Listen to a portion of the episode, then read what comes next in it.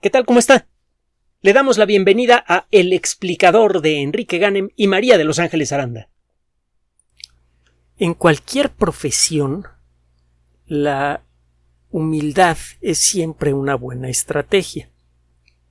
Y esto es especialmente cierto en el mundo de la ciencia. Si bien existen algunas personalidades bastante imponentes y una que otra pomposa por allí, lo cierto es que todos los científicos que merezcan ese nombre saben tenerle respeto a la naturaleza.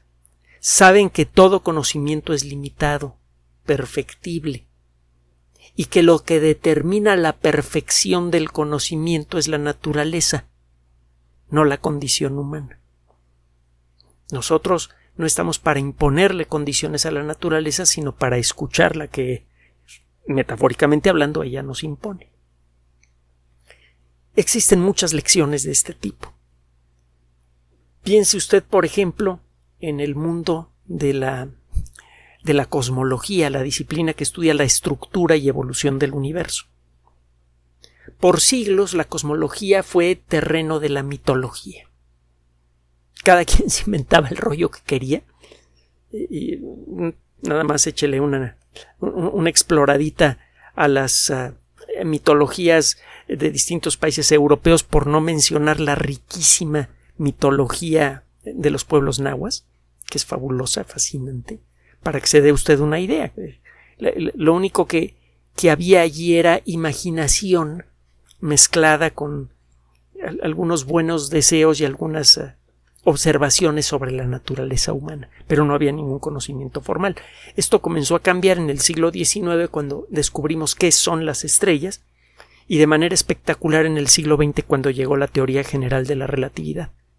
Entonces, para el delicioso horror de muchos investigadores, nos dimos cuenta que con unos cuantos garabatos correctos en un papel podemos llegar a la conclusión de que el universo tuvo un origen y llegamos a creer que ese era todo el límite posible para el conocimiento y ya habíamos llegado. y ahora resulta que está por allí la teoría de las supercuerdas y otras teorías parecidas, y casi todas ellas están exigiendo cada vez más a gritos la existencia de una cantidad infinita y siempre creciente de universos. Vamos a ver si esas ideas funcionan o no. Todavía son especulación, pero lo cierto es que la mejor manera de darle coherencia nuestro entendimiento físico del mundo es asumiendo que el mundo no sea el mundo con mayúsculas, sino que lo que llamamos el universo sea nada más una de una cantidad infinita y siempre creciente de realidades alternativas. Ay, mamá, qué sabroso.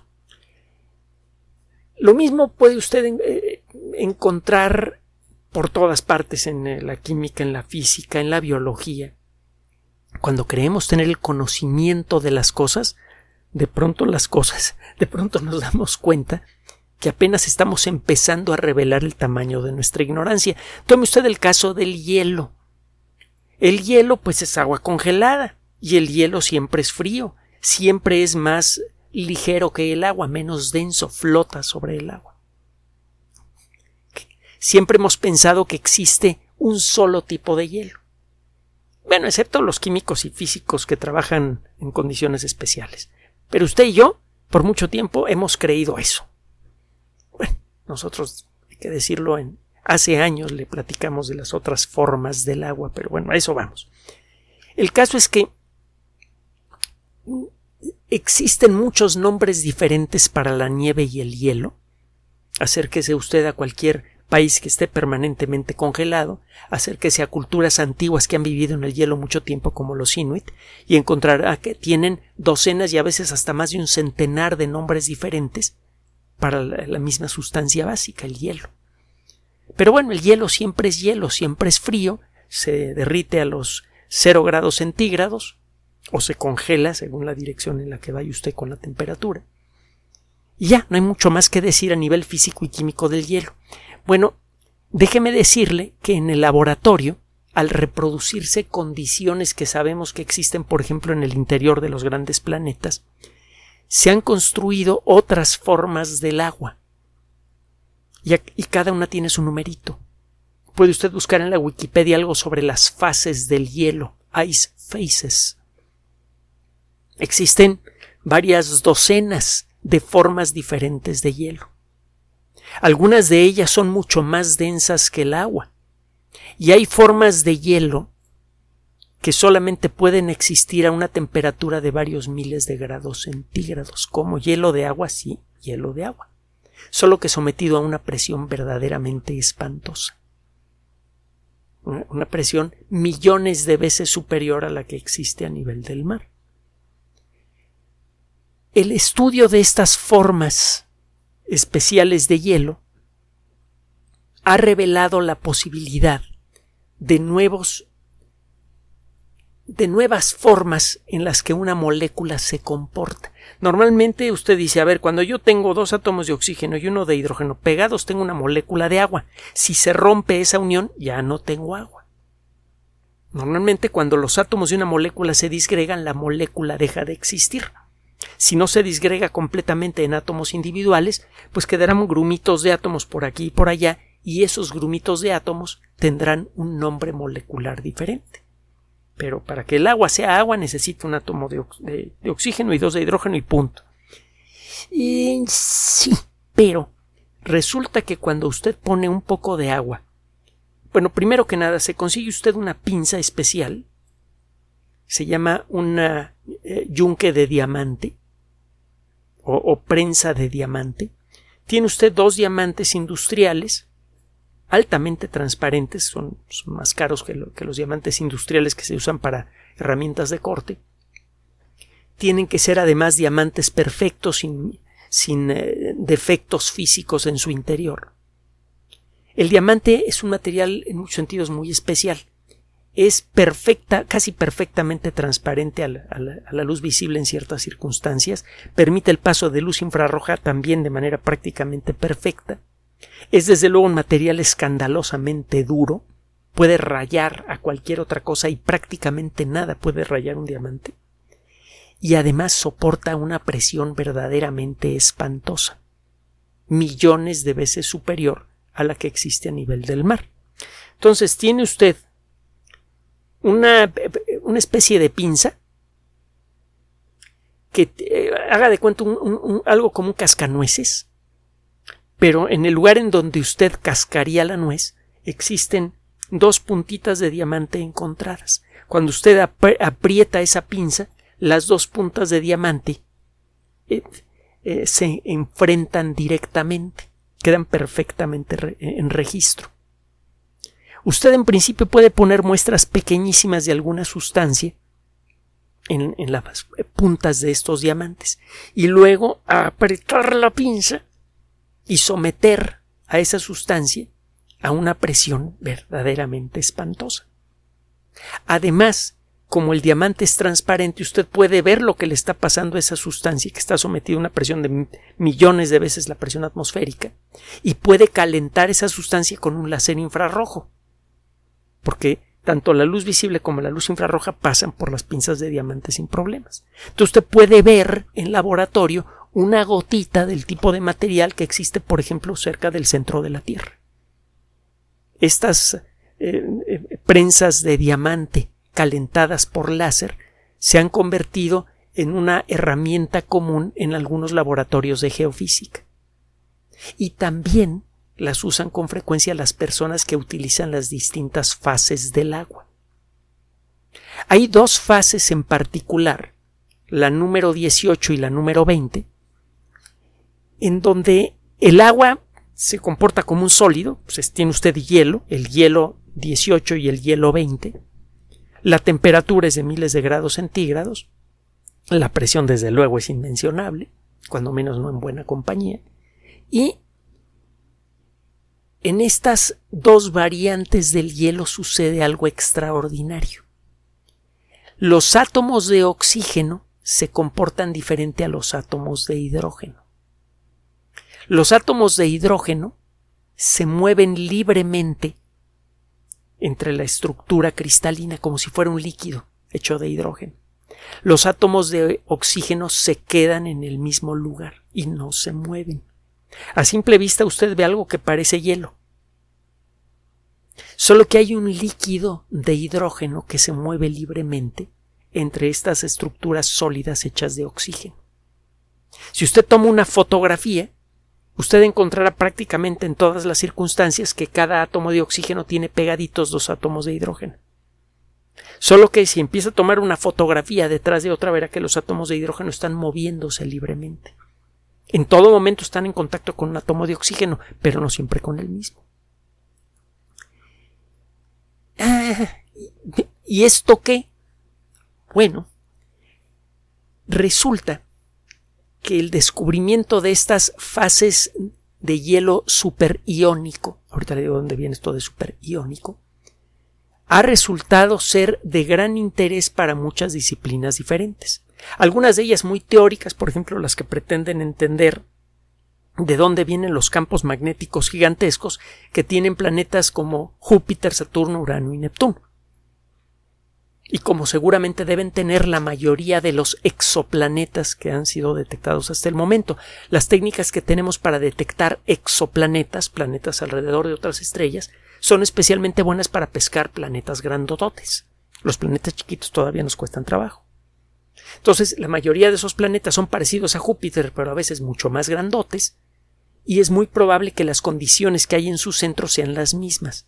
Júpiter tiene un campo magnético verdaderamente bestial. Y eso es lo que hace peligrosísimo estar cerca de Júpiter. Si usted separara en la superficie de Io uno de los cuatro satélites principales de Júpiter. Estos cuatro satélites son cada uno de ellos más o menos del tamaño de la Luna, un poquito más chiquitos. Bueno, si usted separara unos segundos en la superficie de Io, quedaría usted cocinado por la radiactividad.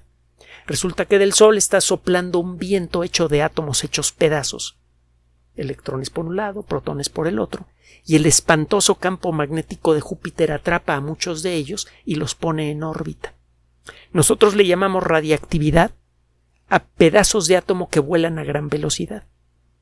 Si usted destapa la cubierta del reactor de Laguna Verde, va a recibir inmediatamente una granizada invisible de estas partículas fundamentales, eh, electroncitos por aquí, partículas alfa por allá, átomos hechos pedazos en pocas palabras, y bastaría con una fracción de segundo eh, de, curiosidad pues, para que usted quede perfectamente, en, digamos, término medio. Bueno, el caso es que Júpiter tiene un ambiente especialmente intenso como consecuencia de eso, la existencia de un campo magnético muy intenso. Este campo magnético intenso tiene que ser generado por una sustancia en donde hay cargas eléctricas que se pueden mover libremente. Esto normalmente ocurre en eh, materiales metálicos como lo que hay en el centro de la Tierra. En el corazón de la Tierra hay una esfera más o menos del tamaño de la Luna, hecha de acero inoxidable. La parte de afuera está fundida, la parte de adentro es sólida, está sometida a una presión espantosa y por eso es sólida a pesar de que tiene una temperatura igual a la de la superficie del Sol, como 5500 grados centígrados es gracias al movimiento de la parte externa de este núcleo, la parte líquida del núcleo, el núcleo externo, que se genera el campo magnético que protege a la Tierra de la radiactividad natural del Sol. Es gracias a eso que usted y yo estamos platicando en este momento. No sé si ya vio la película El núcleo. Como ciencia ficción es bastante chafa, pero se divierte uno, que carambas. Bueno, el caso es que Júpiter no se sabe si tiene un núcleo parecido al eh, si en el centro de Júpiter hay una bolita de piedra parecida a la Tierra y que de allí pudiera venir su campo magnético. El campo magnético de Júpiter se antoja demasiado grande para ser generado, pero muchas veces más grande de lo que podría generar un sistema como el que tiene en su corazón nuestro planeta. Entonces parece que en Júpiter hay otra cosa que al igual que en el núcleo metálico de nuestro planeta, eh, las partículas con carga eléctrica positiva o negativa se pueden mover libremente por el material. En un metal, los electrones se pueden mover libremente, con mucha facilidad. Y en el hielo superiónico son los átomos de hidrógeno los que se pueden mover libremente. Parece que es el movimiento libre de átomos de hidrógeno en la estructura sólida metálica, casi metálica de, estos hielos eh, superpresurizados, podría explicar de dónde viene el campo magnético de un planeta grande. Si usted tiene cargas eléctricas en movimiento, tiene campos magnéticos. Si tiene muchísimas cargas en movimiento, tiene un campo magnético bestial. Las partículas con carga eléctrica que se están moviendo en el corazón de Júpiter podrían ser átomos de hidrógeno en un bloque gigantesco de alguna forma de hielo superiónico. Tendría usted muchos átomos que se mueven libremente. A esos átomos se les llama iones. Si tiene usted a todos los átomos de hidrógeno móviles, entonces tiene usted una situación en la que hay muchísimos iones. Por eso se le llama hielo superiónico. Eso puede explicar el campo magnético de Urano, el campo magnético de Neptuno, que son especialmente intensos y curiosamente en Urano y Neptuno encuentra usted una proporción de agua mayor que en el caso de Júpiter y Saturno. Si Urano y Neptuno tuvieran el tamaño de Júpiter tendrían campos magnéticos más intensos. Probablemente por esto que le estoy diciendo, tienen más agua, en su corazón se formaría más hielo superiónico y ese podría ser responsable por el campo magnético. Todavía hay discusión de qué produce el campo magnético en Júpiter y Saturno, pero en Urano y Neptuno casi seguramente es el hielo superiónico. Ah, pues qué padre. Está pues, muy interesante, ¿no? ¿Y eso para qué sirve? Bueno, eh, tiene un montón de aplicaciones. Para comenzar, eh, todavía desde el lado teórico, los planetas del sistema solar que no tienen campo magnético o han perdido su atmósfera o tienen unas condiciones verdaderamente espantosas. Ve usted a Venus y ve usted a Marte. No se sabe exactamente hasta qué punto el campo magnético ha jugado un papel en la historia de Venus, que es un verdadero galimatías. Por cierto, van, eh, se están preparando varias naves que van a visitar a Venus en breve. Pronto vamos a platicar de ellas. Pero el caso de Marte sí parece ser más claro. Como no tiene campo magnético, el viento solar, hecho de átomos hechos pedazos, ha lijado poco a poco la atmósfera de Marte. Es uno de los fenómenos que le han arrancado su atmósfera a Marte. Bueno, si queremos buscar vida fuera de la Tierra, tenemos que localizar planetas que tengan campo magnético y una atmósfera más o menos parecida a la nuestra. Los campos magnéticos se pueden detectar indirectamente a gran distancia. Las atmósferas son mucho más difíciles. Entonces, este conocimiento podría ayudarnos a a saber cuando detectamos un exoplaneta, cuando se trata de un exoplaneta gigante con un campo magnético con características de haber sido generado por hielo superiónico y cuando un planeta, un exoplaneta tiene un campo magnético menos intenso generado por fenómenos como los que hay en nuestro planeta. Ese planeta sería candidato para tener vida. Eso pues es interesante. Pero hay otro detalle más. uno de los aspectos más importantes que tenemos que resolver en esta década de preferencia es el de la producción de energía. Ya hemos comentado cuál es nuestra, nuestra propuesta con respecto al, rollo del calentamiento global antropogénico y al terrible problema que tenemos eh, con relación al ambiente, al gravísimo problema ecológico causado por la actividad humana. Ciertamente, independientemente de si el rollo del calentamiento global es cierto o no es cierto, lo que sea, ciertamente la producción de energía tiene un impacto ambiental muy severo. Las fotoceldas pueden ser una respuesta parcial a este problema, muy interesante, muy valiosa, pero no es una respuesta completa. Una respuesta completa involucraría tener fuentes de energía que produjeran cantidades bestiales de electricidad de manera consistente de día, de noche, nublado. Eh, si eh, eh, hay una supererupción volcánica que tapa al sol por meses, bueno, pues que esa fuente de energía siga funcionando. Eso salvaría a la humanidad. Tendríamos energía para tener luz para alimentar a plantas que nos darían de comer y podríamos incluso tratar de salvar partes del ecosistema si llegara a pasar una cosa como esas. Y en situaciones menos dramáticas, si tuviéramos una fuente de energía que produjera electricidad en cantidades enormes, sin impacto ambiental o con mínimo impacto ambiental, de manera constante, entonces las fotoceldas serían lo que se ha pensado para ellas, que sean un suplemento para las verdaderas fuentes importantes de energía eléctrica, que serían desde luego los reactores de fusión. Ahora, de, de, los dos, de las dos técnicas que hay para generar fusión nuclear, la que podría ser más controlable y más barata es la que involucra campos magnéticos muy intensos. Hay un tipo peculiar de reactores nucleares de, de fusión que son experimentales, que tienen forma de dona, que se llaman tokamak necesitan campos magnéticos súper intensos para funcionar. Y todavía no sabemos cómo producir esos campos magnéticos súper intensos. Cuando menos no de manera consistente. Probablemente las técnicas que estamos usando para crearlos son equivocadas. Se están utilizando en superconductores que son materiales que solamente pueden conducir grandes cantidades de electricidad a temperaturas bajísimas en la orilla de estos reactores y en el centro de los reactores tenemos una temperatura de 250 millones de grados centígrados. El tener cosas a temperaturas tan diferentes tan cerca es muy difícil, es una de las dificultades de los reactores de fusión nuclear.